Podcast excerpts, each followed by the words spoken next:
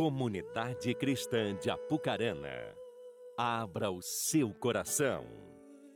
Momento da Palavra de Deus. Aleluia. Olha, eu ia falar bom dia. Boa noite e a paz do Senhor Jesus a todos. Amém. Boa noite a você que está em casa também, aí da onde você estiver, que a Shalom te alcance. Se você está em casa também hoje pela primeira vez, na descrição do vídeo, há ali uma informação para que você possa um link que você possa acessar e nós possamos te conhecer e estar orando por você e por sua casa. Entre lá, preencha e nós vamos estar orando, entrando em contato com você. E a vocês, mamães, parabéns a todas, Deus abençoe vocês. É, hoje foi um dia muito especial. Imagino aí que você foi muito homenageada, paparicada, mimada nesse dia. Se não foi, deveria ser. Amém? Quero compartilhar um texto da palavra do Senhor com você nessa noite que está no livro de Mateus, capítulo 17. Então, se você está aí, abra a sua Bíblia ou ligue a sua Bíblia, como assim você puder, né? Mateus, capítulo 17. Quero ler com você dos versículos 1 até o 9. Mateus 17, do 1 até o 9.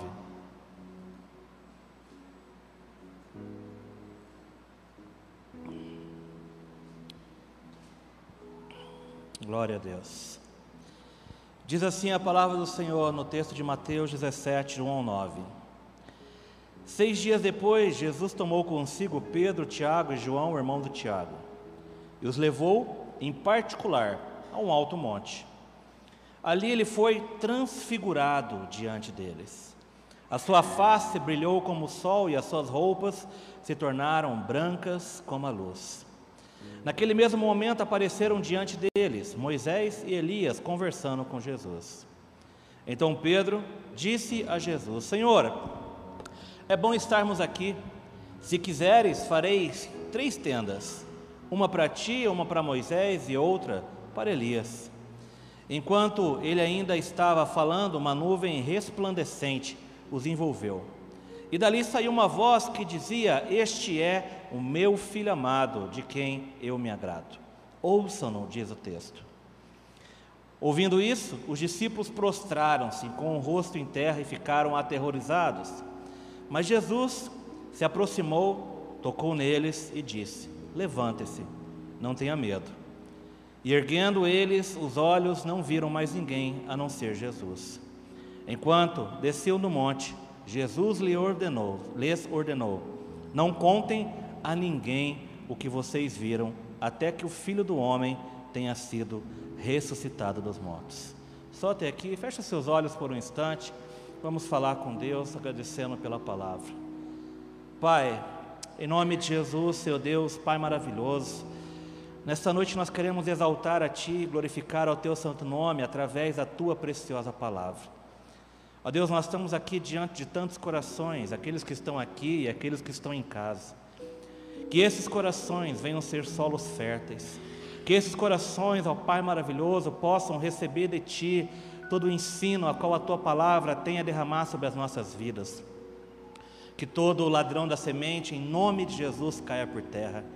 E que, ó Deus, em nome de Jesus, eu oro para que as nossas mentes, o nosso coração, que o nosso espírito, ó Deus, estejam única e exclusivamente voltados para Ti nessa noite.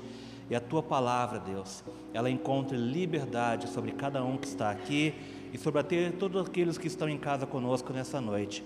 No poderoso nome de Jesus. Amém. Amém, meus queridos. Eu não sei se você já havia já, eu imagino que sim, você já leu essa palavra em algum outro momento.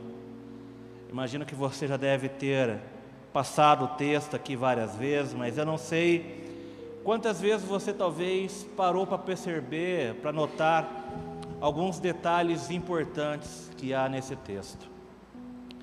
E realmente esse texto ele nos traz alguma coisa muito impressionante. Entre elas o fato de que Jesus ele pegou ali três dos seus discípulos e disse: Olha, vamos até ali o monte.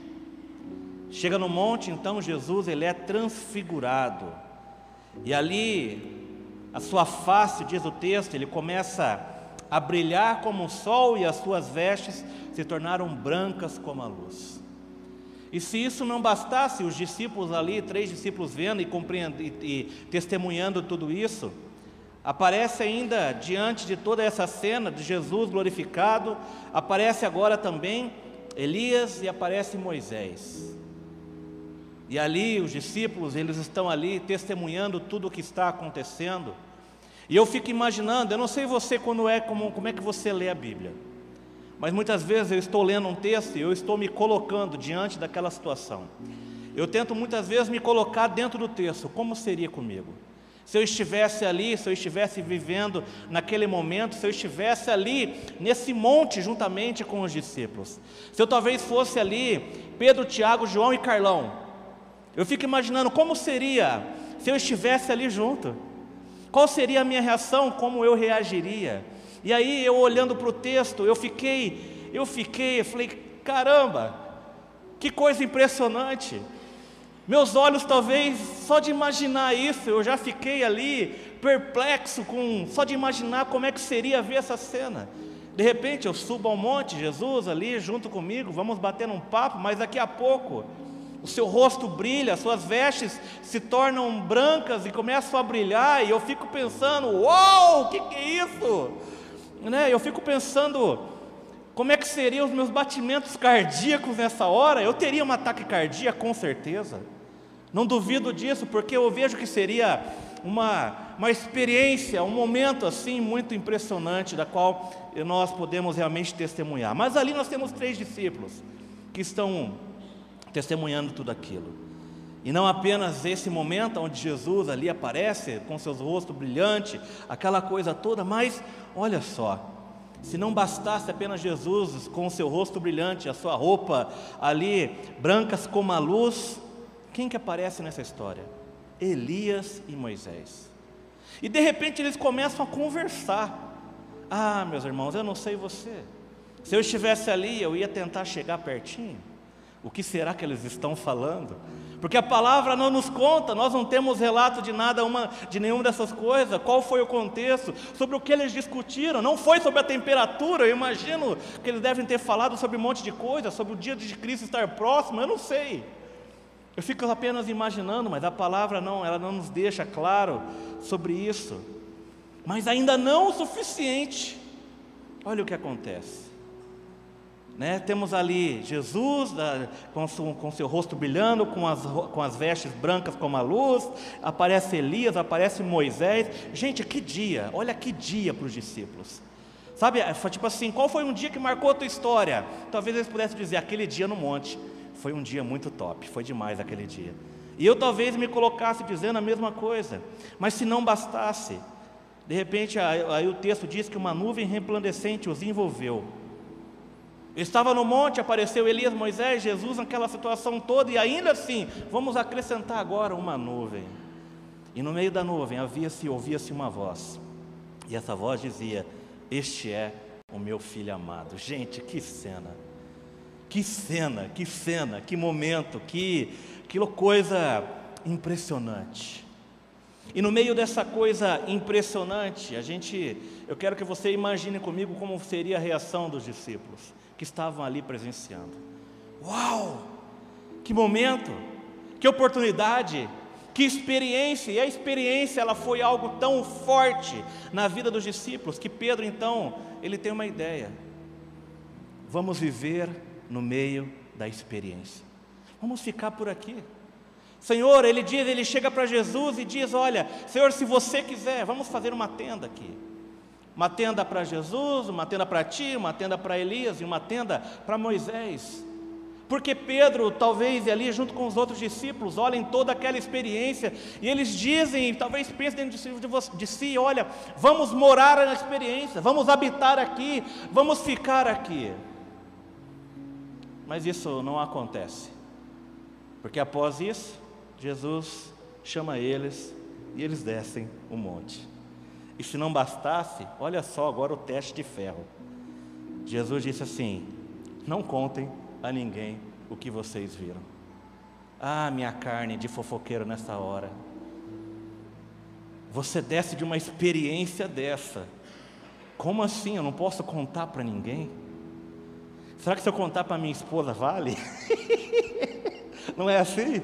Né? Será que para a esposa eu posso? Será que eu não sei? Eu, eu preciso. Eu fico imaginando dentro de mim um comichão me comendo por dentro para compartilhar dessa experiência. Eu não sei como nós estaríamos nessa experiência. Eu não sei como você viveria esse momento. Mas quando nós falamos de experiência, eu quero que você entenda que hoje tudo que nós fazemos, somos e vivemos está ligado a algum tipo de experiência. Você vai numa loja hoje comprar alguma coisa. E aí você chega na loja, a loja tem um cheiro que te marca. Você compra um presente, a vendedora vai embalar o presente, o que ela faz antes? Ela pega o perfuminho e tch, tch, ali dentro, para que a hora que você abra, você tenha a experiência. Tudo hoje que nós fazemos, somos, está ligado muito a experiências. Nós estamos, na verdade, vivendo em meio à cultura da experiência. E todas essas coisas, sem dúvida alguma, elas são boas. Meus irmãos, eu vou, eu faço, fui fazer barba essa semana. E aí eu vou a um local que é todo preparado para isso. Né? E aí eu chego no local, existe toda uma climatização, uma luz ideal para isso. E aí o barbeiro vem, ele coloca um pano branco sobre, sobre mim. Eu percebi que agora era um pano preto antes, né? agora é branco, para destacar. E aí eu sento ali na cadeira e de repente ele vem com uma toalha muito quente.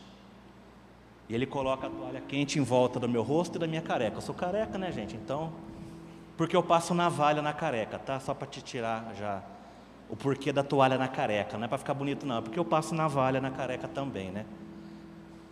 E aí, mas antes de ele começar a fazer a minha barba, ali com a toalha quente, ele coloca um bagulho na mão. Parece o Robocop. Alguns nem sabem o que é isso. Mas parece um robô. E aí ele vem com a luvas na minha cara.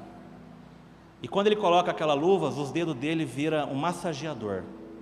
Mexe rapidinho, assim, sabe? Parece é um negócio muito louco.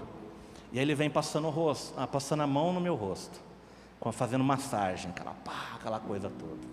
E passa aqui tudo na testa, passa, aí vai para a nuca. Eu confesso que essa semana eu cheguei quase a dormir. E eu só resisti para dormir porque eu sabia que eu ia roncar. E aí eu ia quebrar com a experiência. Pelo menos a dele, né? Mas daí, né, existe todo o, o, o designer da coisa, a maneira como ele faz a barba, né? Ele desenha, ele fica ali na minha frente, parece estar tá fazendo um quadro, né, cheio dos detalhes. Realmente você sai dali, eu chego em casa e eu recebo uma notificação no meu celular perguntando: como foi a sua experiência? Porque tudo hoje está ligado à experiência. E de certa forma, eu vejo que nós estamos muito mais às vezes preocupados com a experiência do que com a essência. A experiência, sem dúvida alguma, ela é muito boa, ela é, ela é bacana, ela é deliciosa, claro, é gostoso fazer tudo isso, sem dúvida alguma. Mas eu quero que você entenda que muitas vezes nós estamos diante de um momento onde nós podemos ter uma experiência com Deus, mas ainda assim nós estamos mais preocupados com a maneira como nós iremos nos portar nesse ambiente. Às vezes nós estamos no meio de um ambiente muito espiritual, mas às vezes estamos apenas preocupados com a experiência do ambiente. E deixamos muitas vezes de nos entregar de verdade, de coração e alma, àquele momento a qual nós deveríamos nos render diante de Deus. Eu digo isso porque hoje nós estamos, nós estamos inseridos na cultura do bem-estar. Talvez não me entregar inteiramente diante do momento do louvor é, é mais, não é tão importante porque eu preciso talvez registrar esse momento. Tirar uma foto, fazer um vídeo, postar alguma coisa. Nós estamos vivendo a cultura do bem-estar, onde existe uma necessidade de nós mostrarmos que estamos bem, que estamos vivendo alguma coisa, de que estamos inseridos em alguma coisa, mas muitas vezes nós estamos inseridos nesse ambiente de uma maneira muito superficial, de uma maneira muito rasa. Eu não tenho nada contra quem posta as coisas aqui na igreja, tá? Fica tranquilo. Pode postar, a gente até gosta, ajuda a divulgar a página. Mas nunca deixa de viver algo em Deus para fazer uma postagem. E às vezes o que me entristece é isso. Às vezes a igreja está no meio de mover, às vezes a igreja está vivendo um tempo único, às vezes Deus está fazendo algo tremendo, intenso no meio da igreja.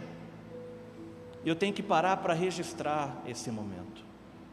Eu tenho que parar porque eu preciso mostrar, dentro da cultura do bem-estar, a experiência que eu estou vivendo. Mas por conta disso, muitas vezes nós nós deixamos de perceber o lugar e o ambiente em que nós realmente estamos. Eu falo isso porque quando a gente olha para essa história, o que, que isso tem a ver com o que eu estou falando? Tem a ver com a história.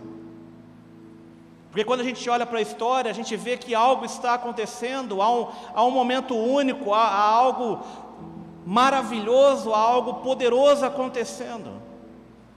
Mas ali a gente vê que existem algumas coisas que às vezes Pedro ele não compreende, porque de certa forma o seu coração talvez estava mais ligado ao que ele estava vendo, e ao invés de contemplar e adorar, ele está mais preocupado com o que está acontecendo.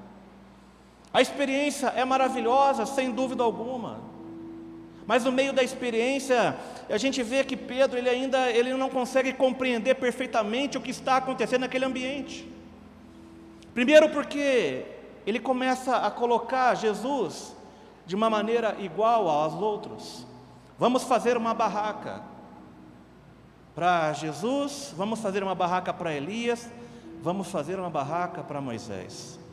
Ele começa a colocar Jesus, Elias e Moisés como se fosse a mesma coisa, como se fossem homens comuns, como se estivessem no mesmo pé de igualdade.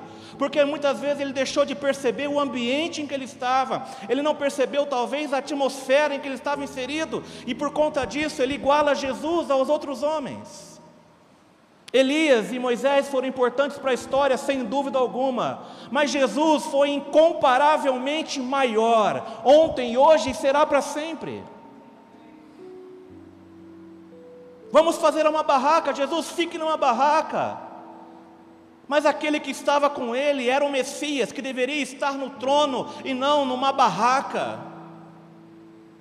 E aí, Pedro ele começa a colocar ali tudo junto, porque muitas vezes nós queremos, fazemos a mesma coisa, nós igualamos Cristo. Nós igualamos a Cristo, aquilo que nós estamos inseridos, como se fosse tudo igual. Em que contexto eu quero que você entenda isso? Você precisa compreender que Cristo é maior do que tudo, de qualquer outra pessoa e qualquer outro ser. Mas muitas vezes nós colocamos a Cristo mais importante ou de maneira igual. Nós colocamos Cristo como igual a qualquer outro homem de Deus ou qualquer outra situação que nós estejamos vivendo no meio da igreja ou no nosso dia a dia.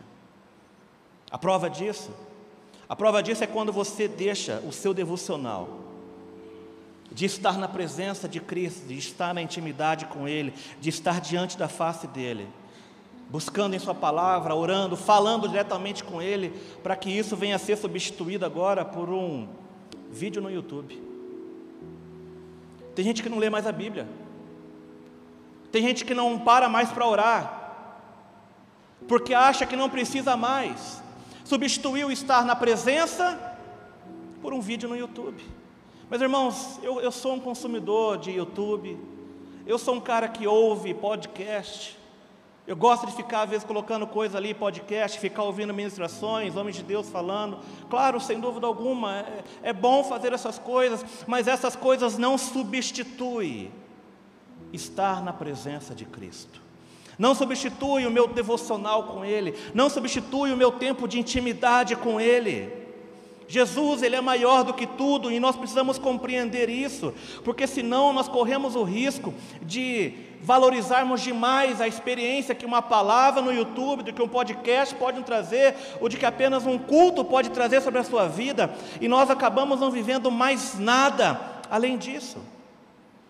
Estamos vivendo uma geração muito inquieta, que está sempre buscando pelo novo, que está sempre buscando a melhor ideia, que está sempre buscando a pessoa do momento, que está sempre buscando quem vai resolver os seus problemas, quem vai te destravar, quem vai te ativar, quem vai fazer isso ou aquilo na sua vida, e nós deixamos de viver as coisas simples em Deus. Coisas simples como você abrir a sua Bíblia em um dia diante da palavra de Deus e falar assim: Senhor, fala comigo através da tua palavra. Senhor, eu estou aqui, fala comigo, fala ao meu coração. Estamos vivendo a geração que eu chamo de fast food. Tudo rápido.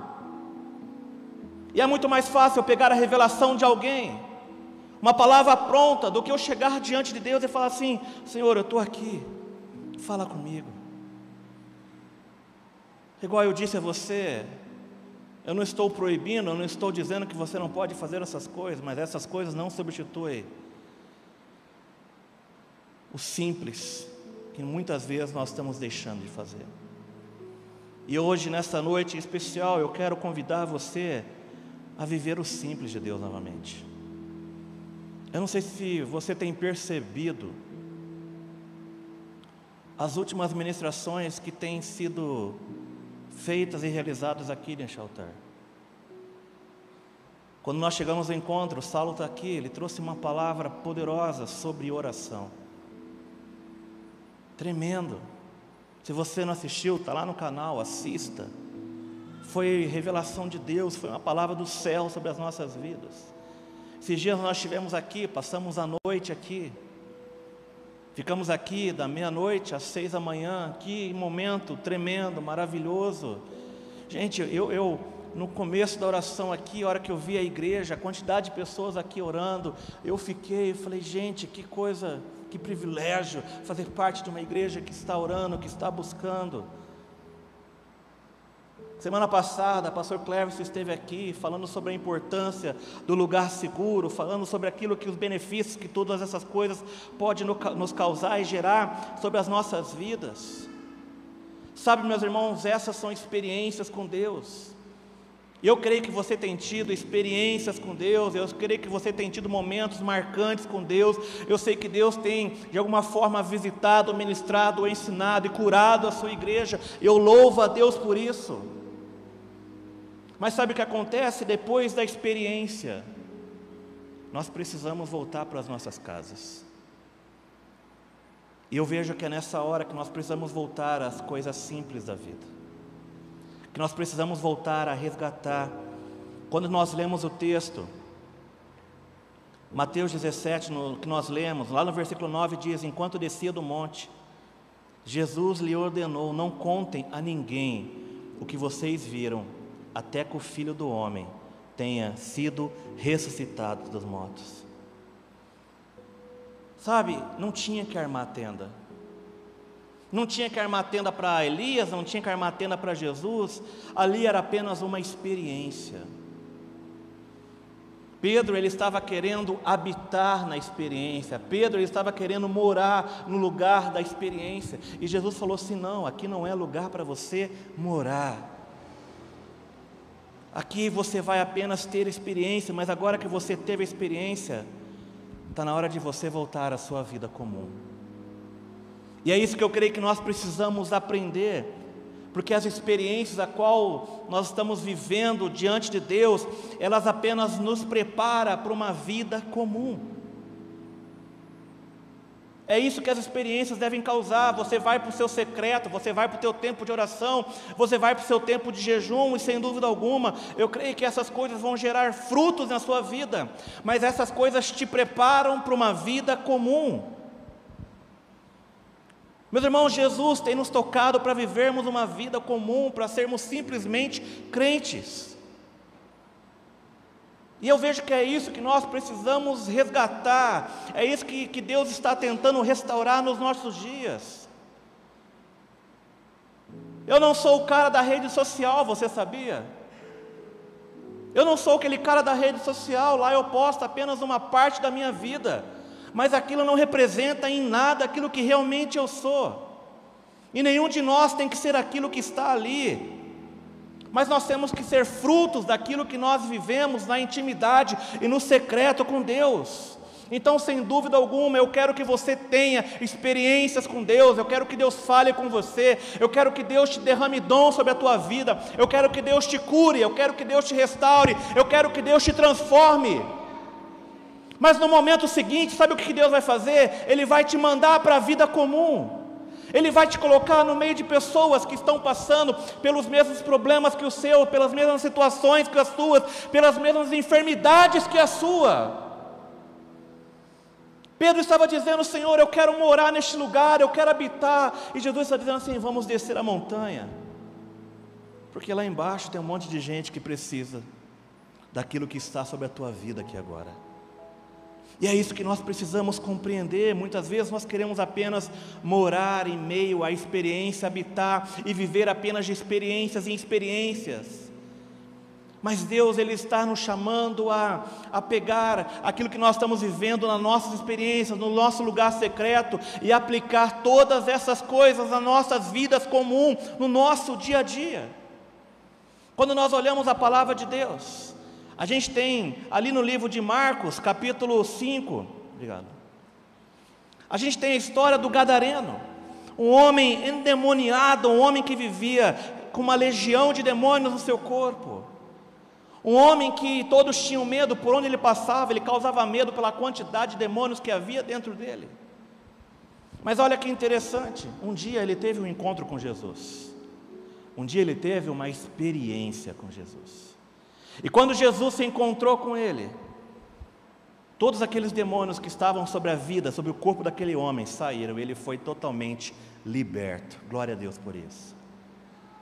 Mas sabe o que acontece no momento seguinte? Como muitos de nós, ele apenas quer habitar junto com a experiência. Mas a palavra do Senhor em Marcos, capítulo 5, versículos 18 e 19 diz: Quando Jesus estava entrando no barco, o homem que estivera endemoniado, esse era o gadareno, que estava endemoniado e agora está liberto, suplicava-lhe que o deixasse ir com ele.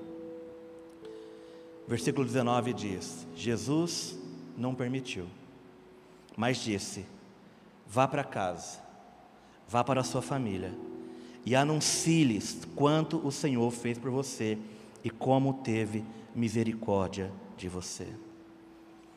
O homem de Gadara foi liberto. Agora ele já não era mais o endemoniado. Agora ele já não precisava que correntes o aprisionassem. Agora as pessoas não mais teriam medo dele. E ele quer fazer o quê? Ele quer seguir Jesus, ele quer andar junto com Jesus, ele quer viver em meio à experiência. Mas sabe o que Jesus diz para ele? Vai para sua casa.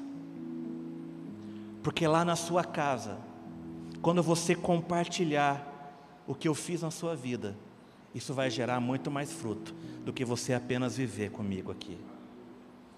E é isso que eu quero que você, meu irmão, possa compreender nessa noite. Jesus está nos chamando para viver, para simplesmente viver e anunciar o que Ele está fazendo em meio aos seus. Não há nada de errado em nós termos uma vida comum. É maravilhoso nós termos experiências com Deus, é maravilhoso nós vemos o mover dele sobre as nossas vidas, mas todo mover te prepara para a vida comum. Se Deus faz algo hoje na tua vida, Ele está te preparando para a tua segunda, para a tua terça, para você lidar com a sua casa, para você lidar com os teus parentes. Tudo que você vive em Deus te prepara para isso.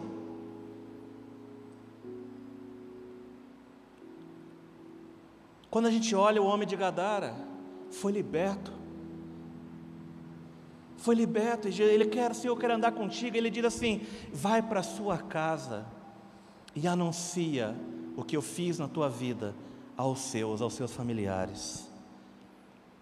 Eu imagino que talvez ele foi de certa forma, eu não sei, decepcionado talvez, eu não sei, é, esse é meu pensamento, não está na Bíblia isso. Mas ele vai para casa, ele volta para sua cidade, para Decápolis, e ali ele começa a anunciar o que Jesus havia feito. E toda a cidade de Decápolis foi tocada através do homem de Gadara. Mas essa cidade não seria tocada se ele continuasse apenas a caminhar e a viver com a experiência. Ele precisava voltar para casa e compartilhar o que Deus, o que Jesus havia feito na vida dele. As mudanças que vão acontecer no mundo, elas não vão acontecer do mundo para nós, mas elas vão acontecer a partir daquilo que Deus vai fazer e realizar nas nossas famílias. Sabe, Jesus, quando Ele está descendo ao monte, Ele diz: Olha, não conte a ninguém. Que coisa difícil, né? Como eu não vou contar a ninguém? Como eu não vou contar para ninguém o que eu vi? Como eu não vou contar para ninguém o que, o que eu testemunhei? Como eu não vou contar para as pessoas que eu vi Jesus ali com o seu rosto brilhando, com suas vestes brilhando como a luz? Como eu não vou contar para ninguém que eu vi Elias e Moisés? Como eu não vou compartilhar todas essas coisas?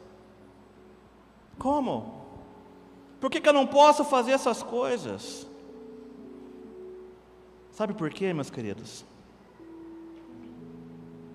Porque muitas vezes um coração caído pode estragar uma experiência. Às vezes um coração que ainda não foi transformado, ele pode ser um motivo de ruína de muitas coisas. Eles poderiam, de certa forma, querer compartilhar o que viveram e aí contar aquilo com uma certa soberba. Olha o que eu vivi, olha o que eu experimentei. Tipo, eu vivi, você não viu. Talvez ele poderia usar com os outros discípulos, eu não sei. Olha, apenas nós três, o restante, ó, vocês, ó, estiveram fora. Se eu pudesse te contar o que eu vivi. Mas sabe o que Jesus fala? Fala, olha, não conte para eles, não conte o que você viu, não conte a ninguém até que Jesus seja então glorificado. Jesus estava ensinando eles: olha, você não precisa postar sobre a sua experiência, mas deixe que o que a experiência causou em você seja desfrutado por aqueles que estão ao seu redor. E eu vejo que é isso que nós temos que viver, meus irmãos. Nós temos que voltar à essência de muitas coisas, mas permitir que aquilo que nós estamos vivendo em Deus seja desfrutado por aqueles que estão ao nosso redor. Nós temos que permitir e voltar à essência de que aquilo que você viveu no seu lugar secreto, na sua intimidade, seja notado e percebido pela sua família, pela sua esposa, pelos seus filhos. As pessoas precisam perceber o que está acontecendo em você. As pessoas precisam desfrutar do que está sendo realizado na sua vida. E é por isso que eu digo que muitas vezes nós temos que pegar as nossas experiências do lugar secreto, nós temos que pegar os nossos momentos com Deus, nós temos que pegar o que estamos desfrutando da presença de Deus e levar todas essas coisas, sabe para onde? Para o nosso dia comum, para o nosso dia a dia, para a nossa família. Às vezes nós queremos tocar o mundo, mas não tocamos a nossa família com aquilo que nós estamos vivendo em Deus. Às vezes, quem está de fora da nossa casa é mais importante do que aqueles que estão dentro.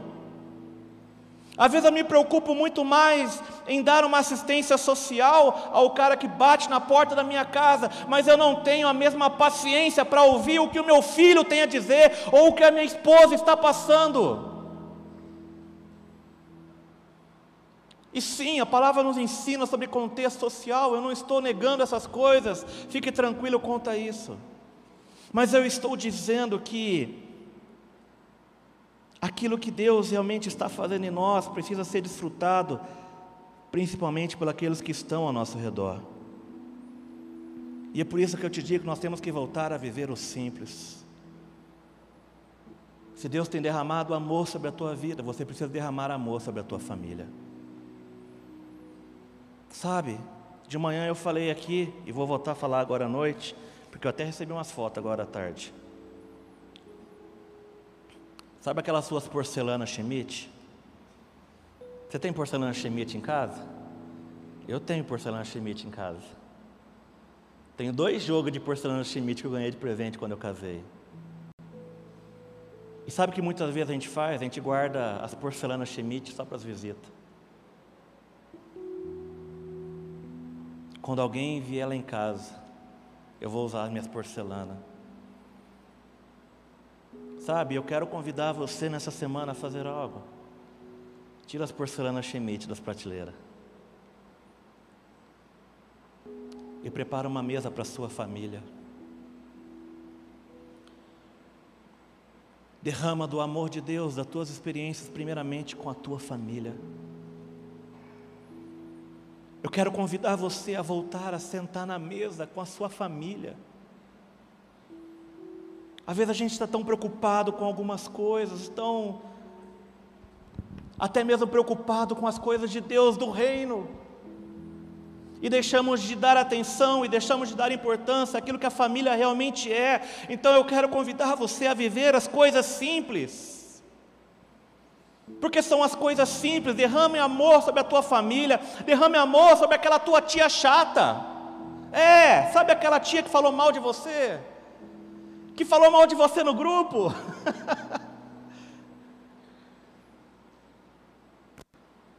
Porque talvez o que ela tem era um coração ferido e você pode ser o bálsamo que Deus vai usar para curar o coração dela. Pensa comigo, quantas palavras você já não ouviu aqui nesse lugar? Quantas ministrações você já não participou? Quantas coisas de Deus você já não ouviu nesse lugar? E eu te pergunto agora, quantas delas você tem aplicado na tua vida? porque nós precisamos voltar ao simples. É maravilhoso vir aqui, é maravilhoso nós estarmos diante de Deus, é maravilhoso nós celebrarmos a Deus junto, é maravilhoso nós adorarmos a Deus juntos, é maravilhoso recebermos algo da parte de Deus juntos. Mas mais maravilhoso ainda, mas mais extraordinário ainda, é o que Deus pode fazer além dessas quatro paredes, é o que Deus pode fazer na sua casa, é o que Deus pode fazer na sua cela, é o que Deus pode fazer no seu trabalho, é o que Deus pode fazer com as pessoas que estudam com você. Porque o que nós precisamos é simplesmente viver o simples. E o simples muitas vezes é sentar à mesa, e o simples é ouvir a esposa, e o simples é ouvir os filhos. É o simples. Às vezes nós estamos buscando experiências com Deus, queremos mais mover de Deus, queremos um avivamento, mas sabe o que é avivamento e aonde ele começa? Ele não começa aqui, ele começa na sua casa.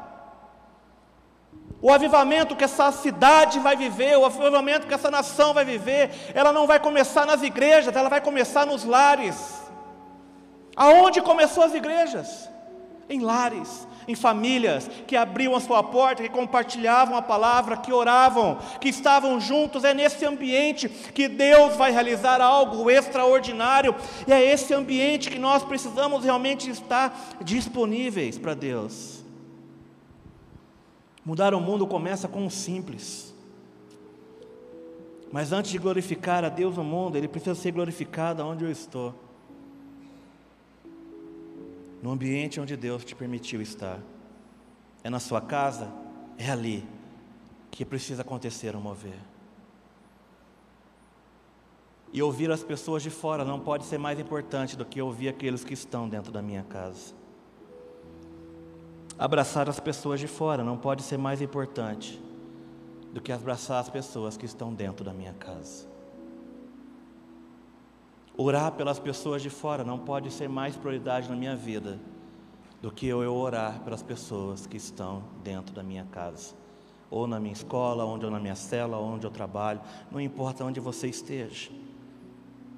Mas eu quero convidar você a viver algo simples. Porque Deus é quem pode multiplicar o simples em algo extraordinário. Vivemos um tempo onde existe a falta de referenciais. Você sabia que os jovens hoje eles não querem se casar, uma boa parte deles? E sabe por que muitos dos jovens não querem se casar? Porque não tem bons referenciais. Vou casar para quê? Para ser como meu pai ou como minha mãe? Vou casar para quê? Para viver num pé de guerra? Vou casar para quê? E existe hoje uma geração de jovens que estão abandonando o sonho, o desejo de se casarem porque não tem referenciais, não tem modelo. E sabe aonde esses modelos e esses referenciais vão nascer? Na minha casa e na sua casa também. Porque os seus filhos vão olhar para a sua vida, para o seu relacionamento, pela maneira como o marido trata a esposa e a esposa trata o marido, e eles vão dizer: Eu quero ter o que os meus pais têm. E isso eu te garanto, faz parte do, do avivamento que Deus quer realizar sobre as nossas vidas. Então nós precisamos resgatar a cultura do simples. Seja simplesmente o melhor filho para os seus pais. Seja simplesmente o melhor, porque na sua obediência Deus é glorificado. Vá para o secreto, honre a eles, faça o melhor para eles, mas seja também a melhor esposa Honre o seu marido, marido, honre as suas esposas. Nós precisamos restaurar, coloque as melhores porcelanas novamente à mesa. Pega aquela toalha que você disse que ia guardar para visita, que nunca foi na sua casa. Porque às vezes todas as outras estão manchadas com alguma coisa, mas tem a toalha da visita, sabe? Pega a toalha da visita. Prepara uma refeição, coloca para a sua família. Coloca ali para o seu filho, prepara o café da manhã dele, com a melhor porcelana, com os melhores talheres. Sabe aquele talher daquela faca que não corta? Eu tenho a faca que não corta, ela é bonita, pesada, chique, mas não corta nada. É para comer purê, porque para comer carne não serve para nada, nem carne de panela corta aquilo lá. Mas é bonito. Coloque os melhores copos, deixa o de requeijão de lado. Mas sente à mesa com a sua família. Ore pela restauração do seu lar.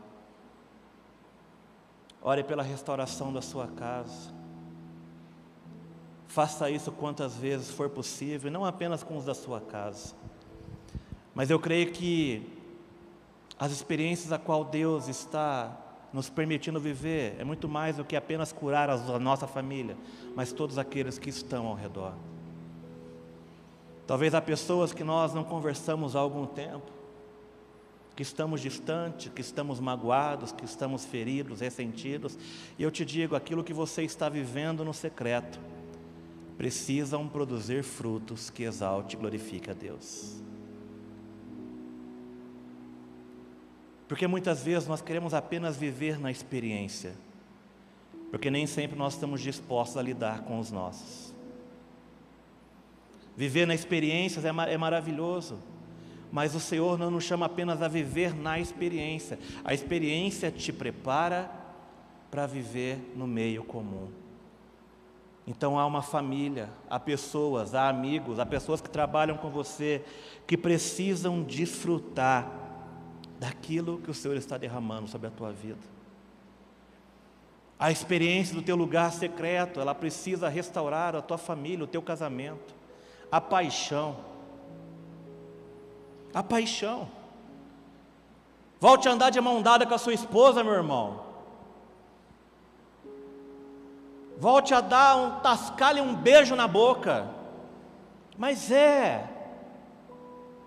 Porque muitas vezes nós estamos vivendo algo no secreto com Deus, e eu te digo, isso não faz parte do que é o casamento, isso não é parte do que é a família. Volte a beijar os seus filhos, volte a abraçar eles. Nós precisamos nos apaixonar de novo, e isso precisa ser fruto daquilo que nós vivemos no secreto. O secreto, as experiências com Deus, precisam gerar frutos na nossa vida comum. Por isso que Jesus, ele disse para os discípulos: Você não vai habitar aqui, porque você vai pegar o que você viveu aqui e vai compartilhar com aqueles que estão lá embaixo no pé do monte. É isso que Deus quer que você viva como igreja. venha aos cultos, faça suas reuniões nas suas casas, tenham experiências com o Senhor. Mas no momento seguinte, pegue as suas experiências e faça com que elas se transformem em frutos. Frutos na sua casa, fruto no seu trabalho, fruto com seus filhos. Porque tudo que você faz precisa ser para a glória de Deus, mas nós precisamos voltar a restaurar o que é o simples. Viva o simples novamente. E o simples começa com você colocando em prática as experiências, os moveres que você tem vivido no meio da igreja ou em qualquer outro lugar, na sua casa ou na sua cela, e aplicando isso no seu dia a dia. Simples, coisa simples. Mas é o simples que muitas vezes está faltando para nós vivermos um grande mover como igreja de verdade. O que Deus vai fazer nessa cidade, no seu bairro, na sua família, começa a partir do momento em que você decide estar disposto a viver o simples. Viva o simples. E permita que Deus ele venha a ser exaltado e glorificado através de tudo isso, porque tudo o que você faz precisa ser para a glória de Deus. Amém? Você crê nisso? Então, essa semana, tira as porcelanas da, da, da, do armário. Você vai ter que até que passar uma água nela, faz tempo que não usa, né? Tira, uh, dá as mosquinhas de vez em quando lá dentro, enxágua, prepara a mesa, mas ora com a tua família. Marido, se vocês estão aqui me ouvindo, gere um ambiente de transformação na sua casa. Gere um ambiente de cura. Esposas, que são geralmente ótimas excelentes intercessoras. Permita que toda a intercessão se transforme em frutos no meio da sua casa. Não interessa o que aconteceu. Às vezes a gente fica preso a isso, ah, porque aconteceu isso, isso. Pega o que você está vivendo no secreto e transforma em frutos dentro da sua casa. Eu tenho certeza que Deus vai honrar a tua vida em nome de Jesus. Mas são nas coisas simples do nosso dia a dia que Deus precisa ser exaltado. São em coisas simples que precisam ser renovadas sobre as nossas casas. São nas coisas simples que eu creio que Deus vai se manifestar poderosa e abundantemente sobre as nossas vidas. E são em elementos simples, como o que nós temos aqui hoje, que Deus, através do sacrifício de Jesus, faz com que nós possamos nos lembrar dele até a eternidade. Hoje nós estamos diante do momento onde nós iremos celebrar a ceia do Senhor. E a ceia do Senhor com Jesus, ela foi celebrada exatamente assim. Não numa igreja com som, com uma estrutura, com microfone, mas numa casa num ambiente simples, num ambiente comum, com elementos simples, pão e suco, é o que estavam ali. E Jesus então ele pega esses elementos simples e nos ordena que nós possamos celebrar então a ceia do Senhor. Apenas um pedaço de pão, apenas um gole do suco de uva, elementos de certa forma muito simples, mas que trazem um valor extraordinário de quem Cristo realmente é pois os elementos que estão aqui diante de nós nessa noite, eles representam a graça, o amor, a misericórdia de Deus sobre as nossas vidas. Para nós entendermos o quão simples às vezes as coisas são e nós não paramos para perceber o quanto que Deus se manifesta na simplicidade. Mas esses elementos simples representam hoje o corpo e o sangue de Jesus que foi derramado pelas nossas vidas. Em 1 Coríntios, capítulo 11, versículo 23, diz: O Senhor Jesus, na noite em que foi traído, tomou o pão e, tendo dado graças, o partiu e disse: Este é meu corpo que é dado em favor de vós. Fazer isto em memória de mim, diz a palavra. Por semelhante modo, depois de haver ceado, tomou também o cálice, dizendo: Este cálice é a nova aliança do meu sangue. Fazer isso todas as vezes em que beberdes em memória de mim. Porque todas as vezes em que comerdes do pão e beberdes do cálice, anunciais a morte do Senhor até que ele venha. Olha o que o texto diz: Fazei isto em memória de mim. Isso se trata, na verdade, de uma ordem a qual o Senhor Jesus ele está nos dando. É uma ordenança que está sendo determinada para toda a igreja. Algo que nós estamos fazendo aqui hoje, que é celebrar a ceia do Senhor, através desses elementos que estão aqui, pão e suco, elementos simples, mas que simbolizam algo tão importante nas nossas vidas. Elementos simples que nos falam do passado, que nos falam do presente e que nos falam do futuro. Pão e vinho que estão aqui hoje representam aquilo que Cristo fez por nós, porque aqui está o corpo e o sangue representado nesses elementos simples, mas que nos revelam e nos fazem memória aquilo que Cristo fez por nós. Cristo derramou sangue pela minha vida, para que eu e você nós tivéssemos perdão do pecado. Através de Cristo, através do sacrifício da cruz, nós temos perdão, a graça nos alcançou, nós não merecíamos nada disso. E esses elementos aqui simples representam exatamente isso. O corpo e o sangue daquele que foi entregue para que eu e você nós tivéssemos perdão. Isso fala do passado, porque já foi realizado pelas nossas vidas. Mas eu também a ceia ela nos fala do futuro, porque quando aqui nós estamos ceando, ele diz fazer isso e anunciais até a morte, até que ele venha. Ou seja, a ceia, esses elementos não anunciam algo do futuro. Até que ele vem, está dizendo: Olha, hoje nós estamos ceando aqui na presença da, da, igreja, em comunhão com a igreja, mas em um dia nós estaremos fazendo isso diante dele. Então a ceia, ela fala do passado e ela fala do futuro, daquilo que um dia nós faremos diante dele. Mas também a palavra, e através da ceia, ela fala do hoje, do presente e do agora. Porque também lá em 1 Coríntios, capítulo 11, versículo 28 diz: Examine-se a cada um a si mesmo, e então coma do pão e beba do cálice. Para muitas pessoas, o dia da ceia é algo que gera medo. Tem muitas pessoas que preferem, às vezes, até não participar, porque se sentem indignas de estar nesse momento. Mas a palavra, ela nos ensina, ela diz: examine-se cada um a si mesmo. E ela não diz, olha, examine-se e não coma. Ela diz, examine-se cada um a si mesmo, e então coma do pão e beba do cálice.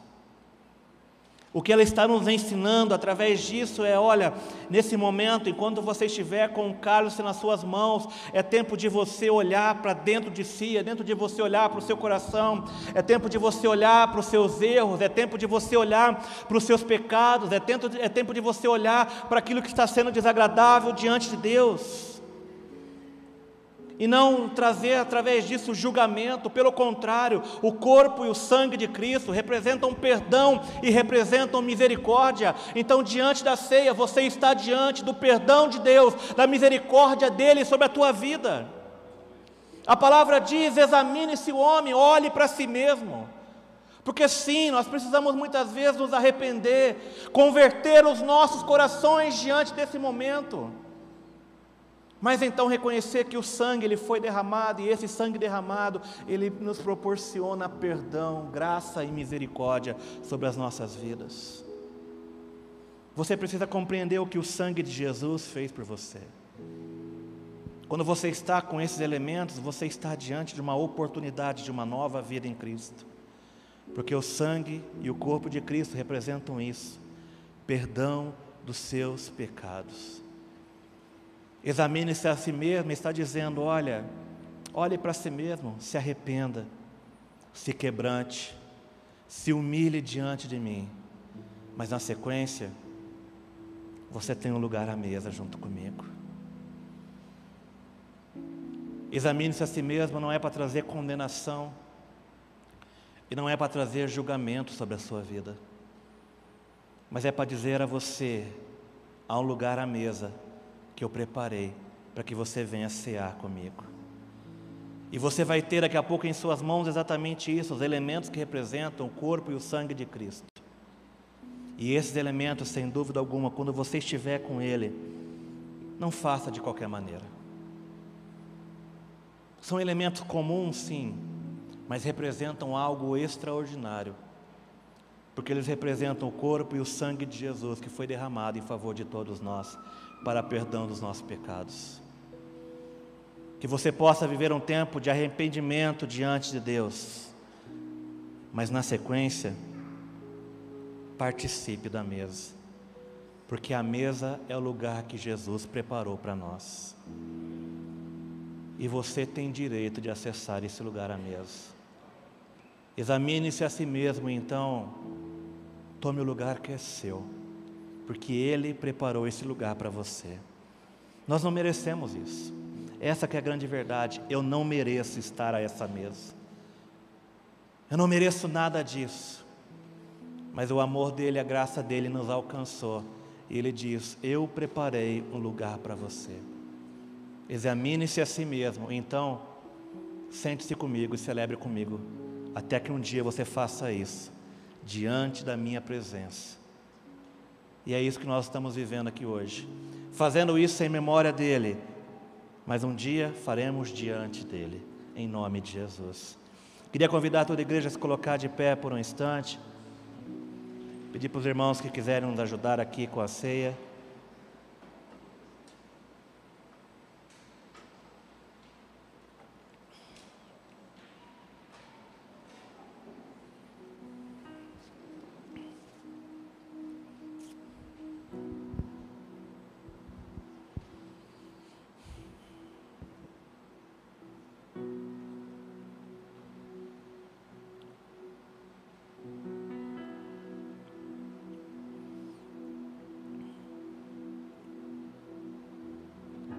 Quiser ajudar, nós temos mais coisa aqui, por favor.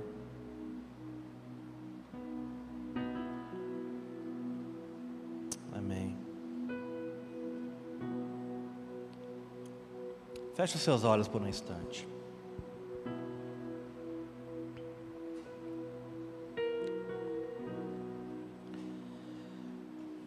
Nós precisamos voltar às coisas comuns.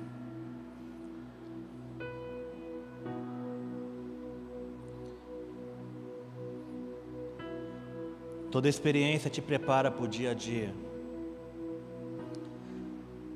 E você está diante de um momento e de uma oportunidade de ter uma experiência com o Senhor.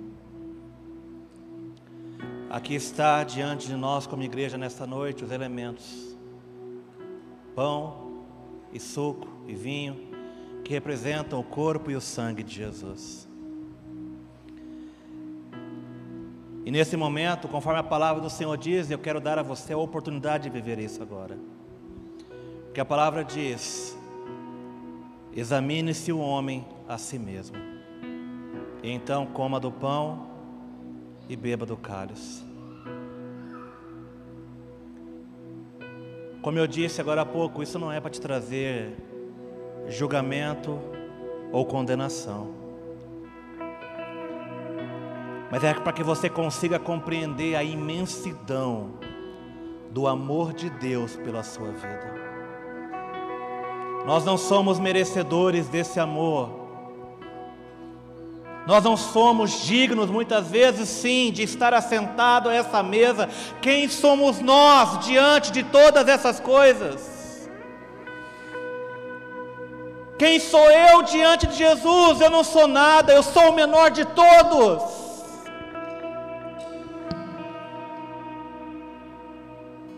Muitas vezes nós estamos diante da mesa e nós não, não nos sentimos dignos, temos vergonha de levantar a cabeça porque sentimos vergonha de nós mesmos. Vergonha de nós mesmos, vergonha dos nossos pecados, vergonha do que andamos fazendo. Mas a palavra diz: examine-se. Olhe para dentro de você neste momento. Examine se está dizendo: é tempo de nós nos arrependermos, é tempo de nós nos convertermos, é tempo de nós nos humilharmos diante dEle. Mas eu quero garantir a você algo nessa noite. Aonde existe arrependimento, existe perdão. Aonde existe arrependimento, você vai encontrar a misericórdia, você vai encontrar a graça de Deus. E eu quero dizer a você nessa noite: a graça de Deus está presente neste lugar através desses elementos. Porque a palavra nos ensina: examine-se a si mesmo, se arrependa, se humilhe se quebrante. Mas na sequência a palavra diz: E então coma, então beba.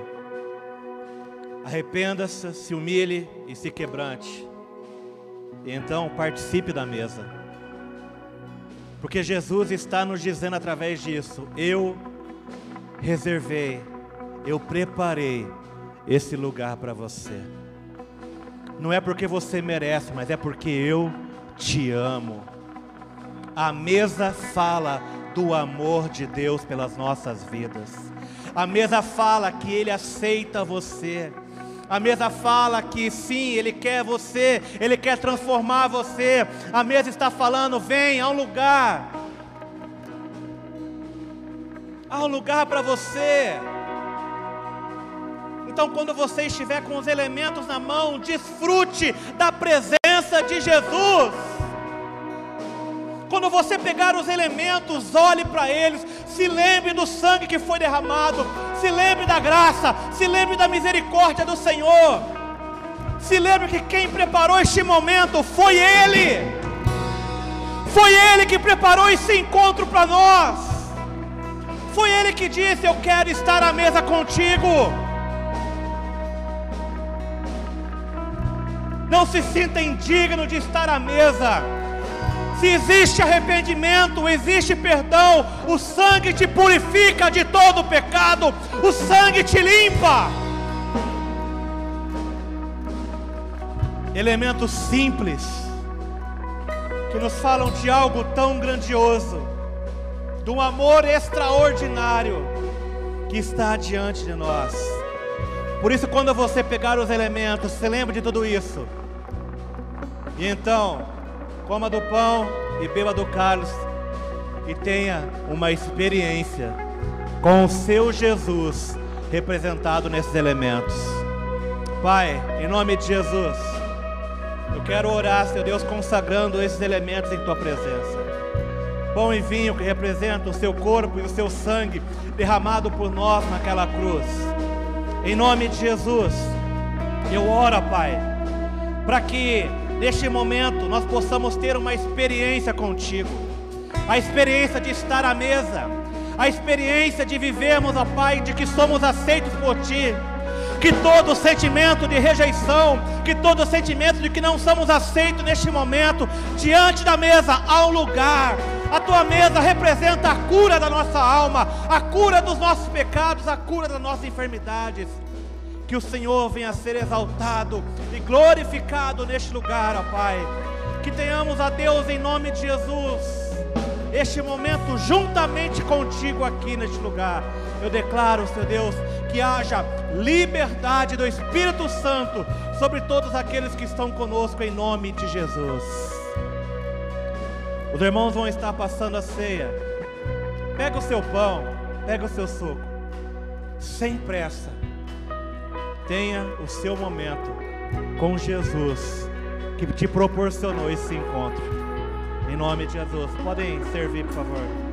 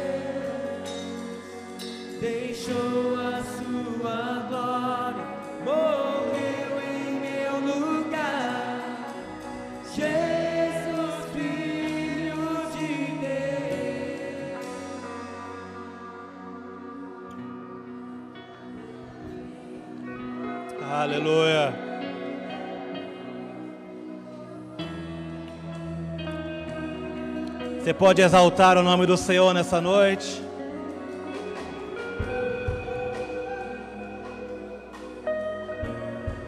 Olha o que Jesus está fazendo em nossas vidas. Olha quantas coisas o Senhor já tem feito em nossas vidas. Que o seu coração ele possa transbordar de alegria, de gratidão.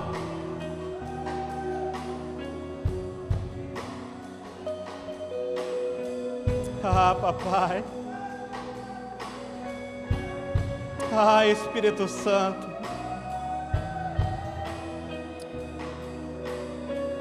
Aleluia.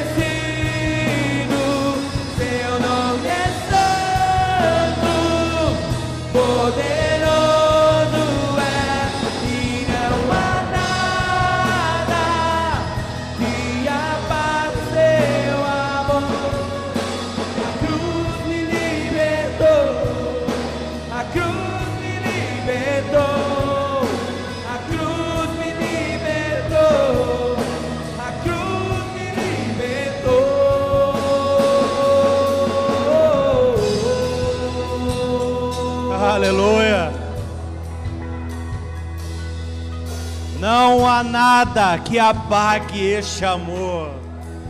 Não há nada que apague este amor. Ele te ama ontem, hoje e para sempre.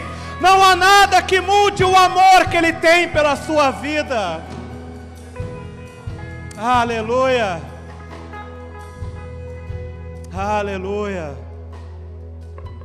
Mas que todo este amor seja visto em sua vida. na vida comum que o Senhor está te levando a partir de agora. Há pessoas lá fora que precisam desse amor. E esse amor vai ser percebido, notado, desfrutado através daquilo que o Senhor está fazendo e realizando na tua vida. Compartilhe das tuas experiências. Compartilhe dos frutos que o Senhor tem te levado no secreto. Que a sua vida, que a sua casa, que a sua família, tudo reflita a glória de Deus, em nome de Jesus. Pai, nós te louvamos nessa noite, por tudo que o Senhor tem feito. Exaltamos e glorificamos a Ti, porque somos gratos pelo Seu amor e pela Sua misericórdia mas nos permita, em nome de Jesus, fazermos, a Deus, com que aquilo que nós estejamos vivendo nas nossas experiências, no lugar secreto, se transforme em frutos na vida comum, Pai. Que as nossas famílias sejam tocadas pelas nossas experiências.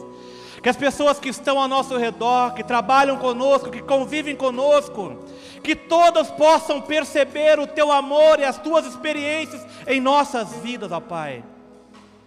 Que nós possamos refletir quem tu és. Que aonde nós colocarmos as plantas dos nossos pés, que não seja apenas nós, mas que seja a tua presença através de nós. É assim que eu declaro e abençoo a tua igreja, no poderoso nome de Jesus. Se você crê, dê uma salva de palmas em nome de Jesus. Abrace quem está ao seu lado, a sua família. Vamos em paz. Que o Senhor acompanhe a todos. No poderoso nome de Jesus. Deus abençoe vocês.